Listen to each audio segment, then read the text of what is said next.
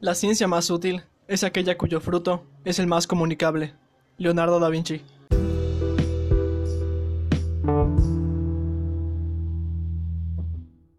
En este episodio vamos a platicar sobre el regreso a hacer ejercicio después de tener COVID-19. El ejercicio se mantiene como un componente clave en la rehabilitación de los pacientes que se encuentran en recuperación por COVID-19. Sin embargo, existe una guía limitada de cómo empezar y progresar en poblaciones que no son atletas durante el periodo agudo después de la infección. Más adelante vamos a platicar en un momento sobre cómo se dividen estos momentos después de la infección. Pero ¿por qué necesitamos una guía para el retorno al ejercicio post-COVID-19?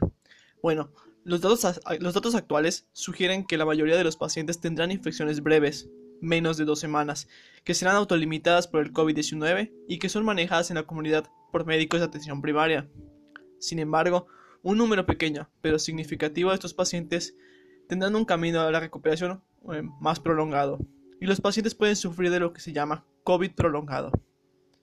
En una aplicación de estudio de síntomas reveló que a las 4 semanas uno de cada 7 y a las 8 semanas uno de cada 20 todavía padecen al menos un síntoma debilitante relacionado con el COVID-19, el cual incluye fatiga, disnea, dolor de pecho, dolores musculares, entre otros síntomas multisistémicos que pueden durar hasta varios meses. La carga de estos síntomas de COVID prolongada puede ser significativa para los pacientes, tanto física como económicamente, ya que, seamos, seamos sinceros, em, estos pacientes igual se van a ver afectados en, esa parte, ya sea para regresar a la parte laboral o porque han perdido em, esta parte debido a, pues, a la infección.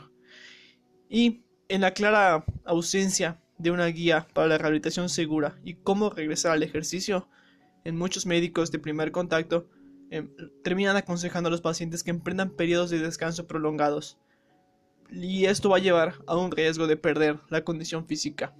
Esto particularmente es importante para los pacientes que tienen condiciones este, preexistentes de largo plazo o que viven en países que a lo mejor no lo han llevado tan bien por el COVID-19 y esto va a, tener una repercusión en una menor cantidad de recursos para la atención médica. Em, en estos artículos que leímos, em, varios autores proponen nuevas pautas para el regreso para la población general. ¿Por qué no a deportistas en los deportistas sí hay una guía o un manejo un poco más claro de cómo llevar esto. Eso es para ayudar a los pacientes que regresen a una función completa y prevenir la discapacidad a largo plazo luego de la infección por el COVID. Esto requerirá un cambio de perspectiva de las partes interesadas, tanto médicas como las no médicas, para priorizar en la rehabilitación junto con la supervivencia y así ampliar rápidamente nuestra capacidad existente para supervisar la rehabilitación física en la comunidad. Pero antes de adentrarnos a este modelo que proponen em, esos autores, hay que preguntarnos lo siguiente. ¿Cuáles son los riesgos de la actividad física luego del COVID-19? Hay que recordar que la recuperación del COVID ah, aún es muy limitada. Los datos son muy limitados todavía. Pero hay investigaciones preliminares que mencionan varios puntos que hay que considerar. El primero es una lesión cardíaca. Esto incluye una miocarditis viral, que está asociada con un aumento en la morbilidad y la mortalidad. También están las complicaciones tromboembólicas, como lo es la embolia pulmonar, que están asociadas con el COVID-19. Y finalmente hay que tomar en cuenta los fenómenos psiquiátricos primarios, como son la psicosis. También se, se ha identificado perdón, como una característica de presentación potencial del COVID-19, así como las secuelas psicológicas luego de la infección, que pueden incluir los trastornos por estrés postraumático, ansiedad e incluso la depresión.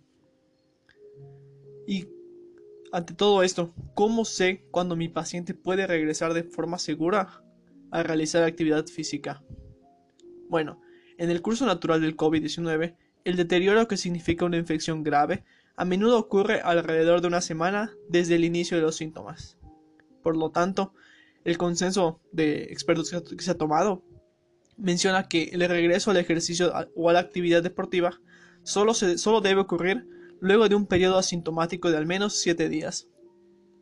La guía del Instituto del Deporte Inglés y Escocés sugiere que antes de reiniciar el deporte para los atletas, las actividades de la vida diaria deben ser fácilmente realizables, y la persona debe poder caminar 500 metros en el piso sin sentir fatiga excesiva o una falta de aliento.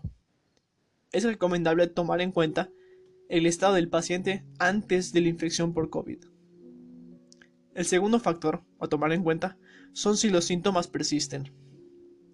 Las personas que tuvieron una enfermedad más severa, como por ejemplo los que fueron hospitalizados, tienen un mayor riesgo de complicaciones cardíacas y tromboembólicas, y se recomienda una, eh, rehabilitación gradual y en conjunto con otros servicios médicos. Ahora, las personas que no requirieron hospitalización, pero tuvieron síntomas durante en su enfermedad, puede que sugieran una lesión miocárdica, como el dolor de pecho, la falta de aire severa, palpitaciones, síntomas o signos de falla cardíaca, síncope o presíncope, y deben ser evaluados con una exploración física y, y a partir de eso considerar todavía más investigación. En tercer lugar, con respecto a los síntomas respiratorios, se espera que la tos sea persistente y la disnea desaparezca luego de varias semanas. Pero los síntomas progresivos que no se resuelven o empeoran pueden indicar complicaciones vasculares pulmonares como una embolia pulmonar, eh, neumonía concominante, una broncoconstricción postinflamatoria, y estos pacientes deben ser discutidos con los servicios de atención secundaria en, consecuencia. Y por último, está la persona que psicológicamente preparada para estará la persona, perdón, física, este, psicológicamente preparada para embarcarse en un programa de la actividad física la actividad física de por sí tiene un impacto positivo en el estado de ánimo y el, y el bienestar mental, y juega un papel en la prevención y el tratamiento de las condiciones de salud mental. Entonces hay que tomar muy en cuenta esta parte em, psicológica de los pacientes, ya que las secuelas psicológicas de la infección por COVID-19 se tienen que detectar en la consulta. Hay que preguntar sobre el estado de ánimo, sobre su estado de sueño, su apetito, la motivación, hay que escuchar y reconocer la validez de las preocupaciones del paciente. ¿Y cómo puedo guiar a un paciente para regresar a la actividad física? Primero, el acercamiento debe ser gradual, individualizado y basado en la tolerancia subjetiva a la actualidad, a la actividad, perdón.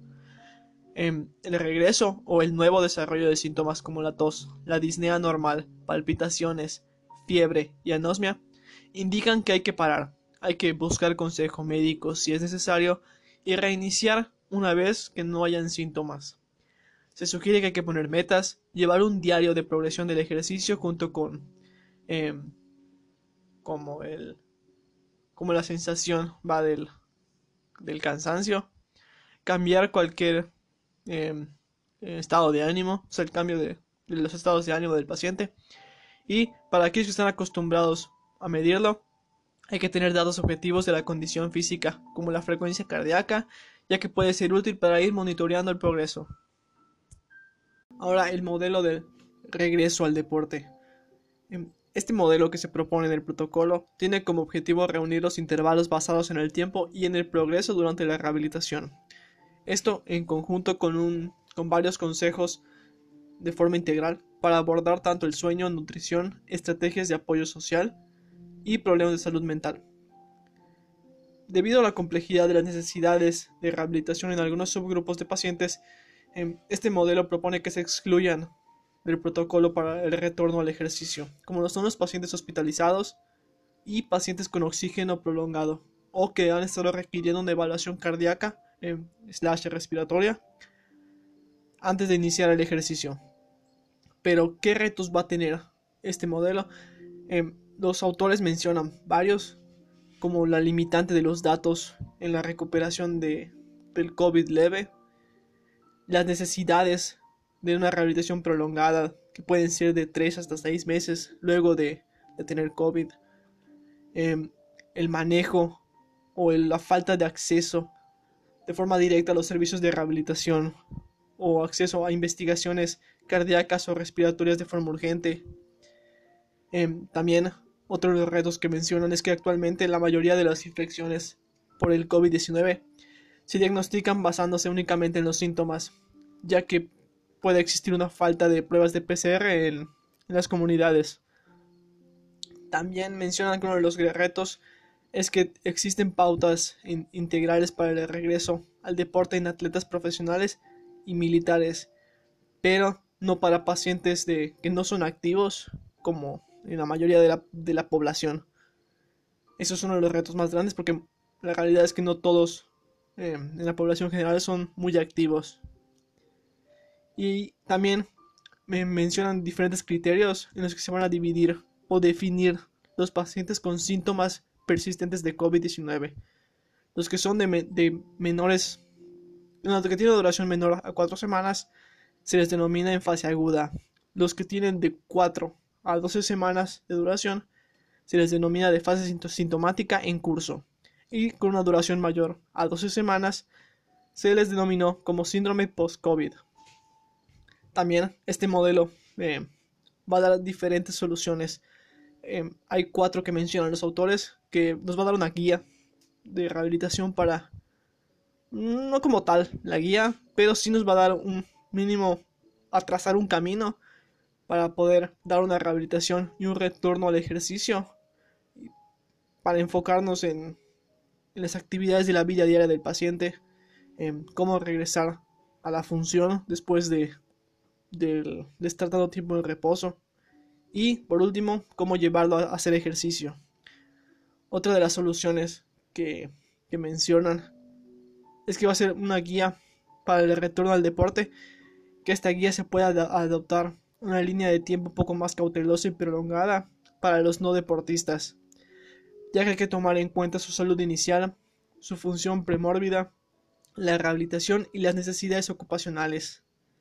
También eh, al menos debe proponer una solución que sea una solución que sea con equipos multidisciplinarios ya que esto puede proporcionar una información a los médicos de rehabilitación a la parte de respiratoria al servicio de cardiología y al servicio de terapia ocupacional y los especialistas de ejercicio pueden ofrecer habilidades para ayudar a los pacientes y actuar como una guía para coordinar estos planes de rehabilitación individualizados para los pacientes. Y esto puede implicar eh, que se realicen evaluaciones biomecánicas para prescribir y realizar y revisar perdón, a los pacientes de una forma integral con un enfoque multisistémico. Este modelo que proponen está dividido en cuatro fases. La primera fase es del descanso al ejercicio. En esta, todos los ejercicios enfocados en el entrenamiento aeróbico o de fuerza deben parar mientras los pacientes estén con síntomas en la fase aguda de la infección. Si está disponible, el oxímetro de pulso puede guiar la deambulación, aunque los monitores de saturación de oxígeno en los teléfonos no están validados para uso clínico, entonces hay que evitar ese uso y mejor tener un oxímetro en la mano, si es que se puede. Durante esta fase, el control y el ritmo de las técnicas de respiración pueden ser usados como una ayuda para la deambulación y para aliviar la disnea. También se recomiendan las medidas de higiene para evitar la transmisión del virus en interiores. Ya sabemos, el uso de, de mascarillas, el uso de distanciamiento social, el uso de... Ya sabemos, las medidas de higiene como el lavado de manos, que igual el tener las habitaciones bien ventiladas, eh, eh, todas las medidas que hemos implementado desde los primeros meses de la pandemia. En la segunda fase, que es la fase de ir gradualmente regresando a la función, en esta vamos a iniciar con limitar el ejercicio aeróbico a caminar y a realizar las actividades de la vida diaria.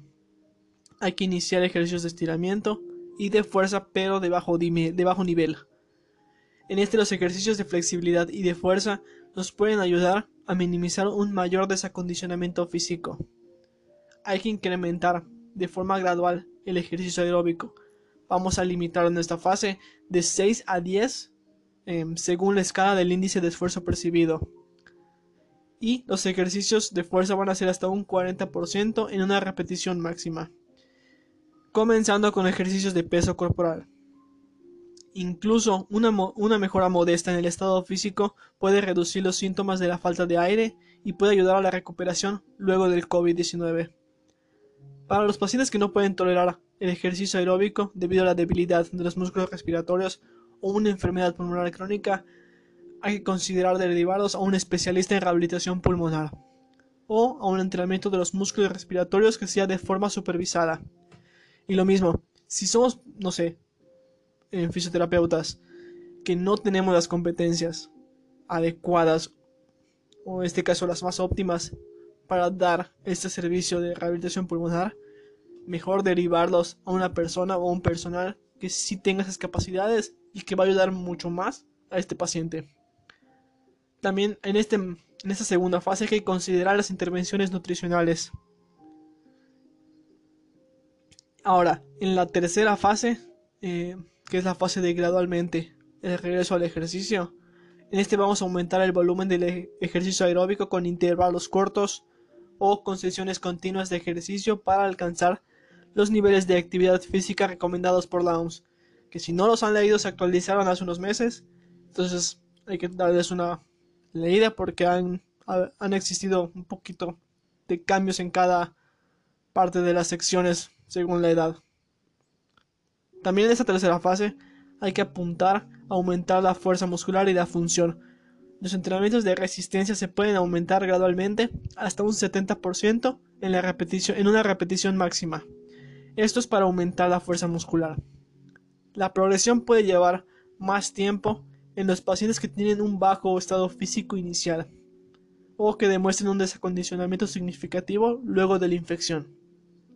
También, si somos médicos o no somos el personal para empezar esta rehabilitación, hay que buscar una forma de cómo derivarlos a una atención secundaria o un servicio de rehabilitación que lo pueda abordar y, cuando esté disponible, los oxímetros de pulso y las respuestas de frecuencia cardíaca al ejercicio se pueden usar junto con calificaciones del esfuerzo percibido para controlar la intensidad del ejercicio.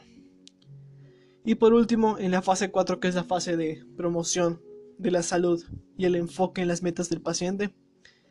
En esta fase, los pacientes en riesgo de sufrir un desacondicionamiento importante, como lo son los que están postrados en las camas, pueden beneficiarse de una prescripción del ejercicio de forma individualizada o de un aporte de atención secundaria para evitar un mayor desacondicionamiento.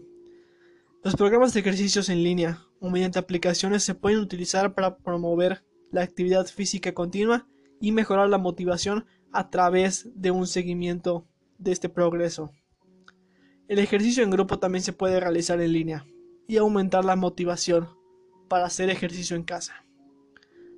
También hay que considerar la posibilidad de evaluar a los pacientes de alto riesgo para identificar los factores de riesgo como lo son la obesidad, la sarcopenia o fragilidad. Las intervenciones dirigidas, como lo es la, la prescripción del ejercicio, suplementación nutricional o la fisioterapia especializada, pueden mejorar los resultados de esto a largo plazo. Y como sabemos, eh, el COVID-19 puede afectar a la salud mental de forma directa o de forma indirecta. Entonces también hay que darles un apoyo psicológico, em, tanto en, la higiene de, su sueño y hay que referirlos a los servicios psicológicos adecuados. Ahora, luego de todas estas fases que a lo mejor son un inicio, a lo mejor esto puede ser una pausa una pauta, perdón, para tener una guía un poco más clara de cómo iniciar todo este proceso, hay que tomar en cuenta también a cada paciente. Si un paciente, por ejemplo, eh, no progresa de una forma, eh, no sé, tan rápida, o a lo mejor se ve estancado, hay que tomar en cuenta eso y dejar que se mantenga en esa fase tanto como el paciente esté o la condición más bien del paciente lo permita. Si un paciente empeora por los síntomas, hay que retroceder una fase. Eh, hay unos autores que mencionan que al menos durante cada fase tiene que mantener al menos 7 días para más o menos ver el progreso. Si hay mejora, se puede pasar a la siguiente fase y si no, se mantiene en esa misma fase. Si surgen otra vez los síntomas, hay que regresar una fase anterior para poder reiniciar este proceso. Ahora, después de todo esto, hay varios puntos clave. Como ya mencionamos, es una guía limitada sobre lo que hay que hacer con los pacientes no deportistas para que vuelvan a hacer ejercicio luego de la infección. Las pautas de regreso al ejercicio para los no deportistas nos pueden ayudar para que podamos prevenir ese desacondicionamiento físico y reducir la discapacidad luego del, del COVID-19. Los pacientes con síntomas prolongados o COVID prolongado o que no progresan durante este protocolo de regreso al ejercicio pueden beneficiarse de un enfoque de, la, rehabilitación multidisciplinario. Los fisioterapeutas o médicos especialistas podrían desempeñar, más bien no podrían, pueden desempeñar un papel clave para iniciar y supervisar los programas de ejercicio estructurados con pacientes que tienen necesidades complejas en la rehabilitación. Entonces, em, este modelo que proponen está bastante interesante. También hay que tomar en cuenta cada paciente, cómo fue su progreso, cómo es el estado inicial, o más bien cómo estaba el estado inicial de este paciente antes de la enfermedad para adaptarlo a este programa. Em, considero que es un, modelo bastante inicial. Mm, y creo que conforme vayan mejorando las investigaciones y la, información disponible, se pueda refinar a un modelo todavía mucho mejor, mucho más detallado y con mejores pautas. Pero esto nos puede dar un, un inicio para empezar a tener esta guía que, que ciertamente aún necesitamos todavía mucho más información sobre esta recuperación porque no tenemos ni un año. Ya menos cumplimos un año con el COVID en, forma de pandemia.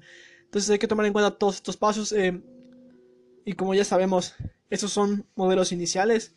No hay que implementarlos tan de golpe, pero sí puede ser una pequeña guía para tener en cuenta a la hora de tratar un paciente con, con las secuelas o post-COVID-19. Y como ya sabemos, conforme vayan progresando, las investigaciones van a seguir saliendo en mejor, mejores resultados, mejor información. Y se va a detallar todavía más esta guía que esperemos que, que sea mucho más clara conforme pase el tiempo. Ya para terminar el episodio, te dejo con una recomendación. No te quedes solo con lo que yo te diga o con lo que algún otro profesional de la salud te diga es muy importante que investigues por tu parte, que sigues leyendo y que formes una opinión propia con base en la evidencia científica. Y recordemos, sigamos aprendiendo, sigamos moviéndonos.